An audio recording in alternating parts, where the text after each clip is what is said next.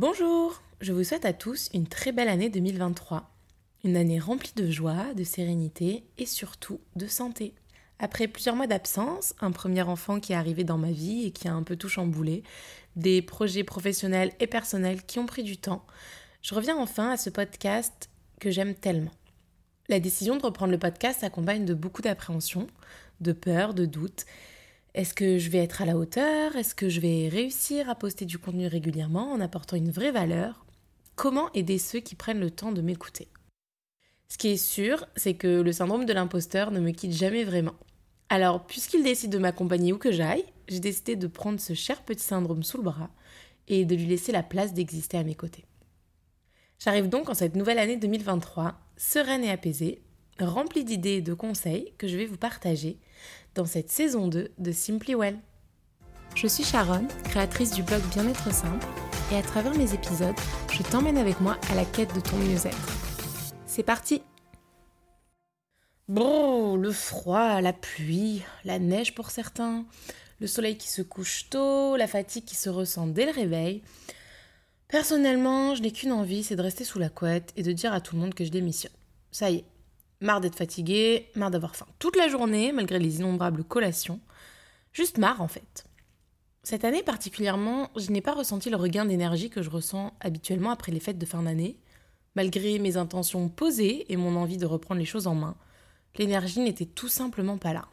Je ne sais pas pourquoi, mais j'ai vécu les fêtes, et l'après-fête surtout, différemment. Moi qui d'habitude très excitée à l'idée de fêter Noël, de décompresser, de prendre le temps, je me suis sentie plutôt blasée, même sous pression. La pression des premières fêtes pour mon fils, les cadeaux à acheter, les décorations, bref. Je ferai probablement un épisode sur le sujet car je trouve qu'on ne parle pas assez de l'impact parfois négatif sur notre santé mentale des fêtes. Mais là n'est pas le sujet. Comme je le disais, l'énergie et la motivation ont quitté le navire et elles n'étaient pas réceptives à l'idée de remonter à bord. Ce qui est bien dommage car j'ai le plus besoin d'elles en hiver quand le froid et la nuit élisent domicile. Pour les cas comme ça, j'ai toujours une boîte à outils. Une boîte à outils remplie de trucs et astuces pour raviver la petite étincelle. Mais oui, tu sais, cette petite étincelle, là, juste sous ce gros tas de neige. Tout d'abord, j'aime me rappeler un principe de base. Vivre en harmonie avec l'hiver et les changements que cette saison apporte. Une saison de douceur, de ralentissement et de calme. Une saison qui nous demande beaucoup d'adaptation physique car notre corps, en maintenant sa température et en combattant les rhumes et autres virus, va dépenser plus d'énergie. Il faut donc accepter pendant cette période que notre organisme est au ralenti. Et en médecine traditionnelle chinoise, il est même conseillé de suivre le rythme de l'hiver. Par exemple, en se couchant tôt et en se réveillant en même temps que le soleil, afin d'éviter de s'épuiser davantage, aussi bien physiquement que psychologiquement. Alors, mon premier conseil, c'est d'accepter ce ralentissement.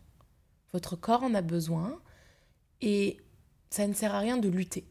Au contraire, vous allez être encore plus fatigué et vous allez rentrer dans une sorte de cercle vicieux. Je suis fatigué, je lutte, ça m'épuise davantage, je lutte encore. Alors acceptons que pendant l'hiver, notre corps ait besoin d'un peu plus de temps.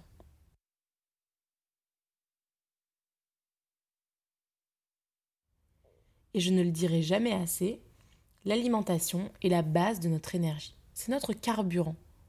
Il faut donc commencer la journée avec un petit déjeuner riche en vitamines et minéraux. Par exemple, durant les matinées froides, j'aime me préparer un bol de porridge à base de flocons d'avoine et de lait végétal, dans lequel j'ajoute une demi-banane à mi-cuisson. Une fois que le porridge est prêt, je rajoute une cuillère de beurre d'amande ou de n'importe quel autre oléagineux et quelques fruits de saison D'ailleurs, pensez aux agrumes pendant l'hiver. Ce sont vos meilleurs amis pour booster votre système immunitaire. On y va à fond sur les oranges, les pamplemousses, les clémentines. Et si tu es comme moi, tu ajouteras probablement du citron un peu partout. Rien ne me réconforte plus qu'une soupe de légumes bien chaude ou alors une tisane relaxante quand il fait froid dehors. Non seulement cela réchauffe, c'est excellent pour la santé, mais psychologiquement ça fait du bien et ce sont ces petites choses qui aident au quotidien à traverser l'hiver plus sereinement. Autre astuce alimentation, une astuce santé et énergie, les jus de légumes.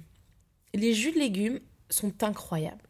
Ce sont des concentrés de santé, bourrés de vitamines, de minéraux d'eau et d'antioxydants.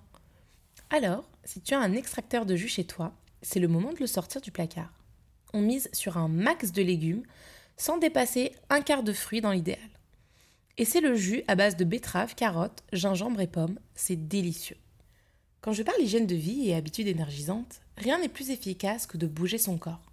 Le sport, ou plutôt le mouvement, est une des clés pour garder une énergie optimale tout au long de l'année. Je rappelle que bouger son corps n'aide pas juste avoir une bonne énergie et un boost de motivation grâce aux endorphines que cela libère, cela permet aussi de maintenir une bonne santé mentale, de lutter contre de nombreuses maladies et surtout de diminuer le stress qui, comme on le sait très bien à présent, est le mal de notre époque. Mais bouger son corps en hiver peut paraître des fois plus challengeant. Il faut donc adapter la façon dont nous faisons du sport pendant cette saison. On n'oublie pas que notre organisme est au ralenti, alors on fait du sport dans la douceur et en pleine conscience. Privilégions le yoga, le pilate, la marche et les randonnées en pleine nature. Toutes ces activités physiques qui permettront aussi de libérer notre esprit. Personnellement, j'ai découvert ces derniers mois le spinning. Et je suis complètement accro. Une salle remplie de vélos, de la musique à fond, de la lumière en mode disco et un entraîneur super motivant. Je ressors toujours de ces cours avec une énergie incroyable.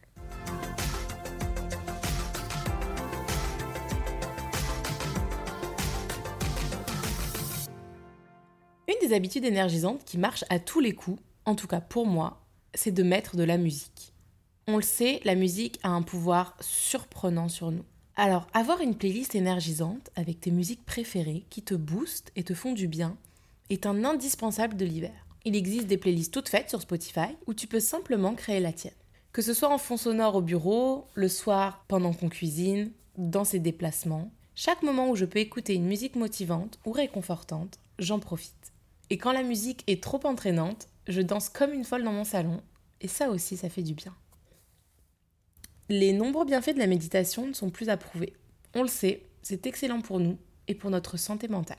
Mais je le sais, souvent on n'a pas le temps, on priorise autre chose et même si on aimerait s'y mettre, ce n'est pas forcément le plus naturel, surtout si on n'a jamais essayé.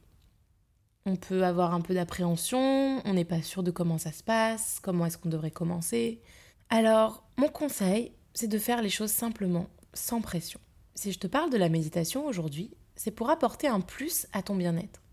Mais je ne veux pas que ce conseil, comme tous les autres d'ailleurs, ajoute une couche de pression et surtout de quête de performance.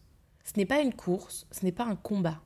Si tu te sens capable d'essayer et de faire une séance de 10 minutes une fois par semaine ou toutes les deux semaines, c'est parfait. C'est déjà un pas de géant. Alors, si tu veux essayer la méditation, il existe une très belle quantité d'applications pour t'aider à méditer facilement. Par exemple, Petit Bambou, Headspace ou encore Seven Mind tu peux également aller sur YouTube et trouver des méditations guidées. Ma dernière astuce énergisante est une astuce qui m'aide à traverser l'hiver particulièrement cette année. Il s'agit de lire, lire, lire et encore lire. S'il y a bien une habitude qui me fait du bien et me réconforte, c'est la lecture. Je viens d'ailleurs de découvrir, il y a à peu près un mois, l'écrivaine Colleen Hoover, dont je ne peux plus me passer. Ces livres sont de réelles pépites, pour tous ceux qui aiment la romance, mais accompagnés d'un message fort. Mon coup de cœur récent est son livre Jamais plus, qui traite de la violence conjugale, entre autres, et qui est incroyablement puissant. Je ferai probablement un résumé de ce livre dans un prochain épisode, alors n'hésite pas à t'abonner à mon podcast pour savoir dès qu'un épisode sort. En conclusion, pour retrouver une bonne énergie en hiver, on mise sur une alimentation saine, un mouvement du corps en douceur, de la méditation si possible, de la musique à fond, un bon livre et surtout de l'acceptation. On accepte que pendant quelques mois notre organisme prenne son temps. Et puis cette pause au final, elle fait du bien. Je te remercie d'avoir écouté cet épisode en espérant qu'il te guidera et t'apportera des réponses. N'hésite pas à t'abonner à ce podcast, à le partager ou à laisser un commentaire. Tu peux également me suivre sur les réseaux sociaux sous le nom de Bien-être simple et si tu as envie que j'aborde un sujet bien-être en particulier, fais-le moi savoir. Je te dis à bientôt dans un nouvel épisode de Simply Well, le bien-être simplement. Bon cheminement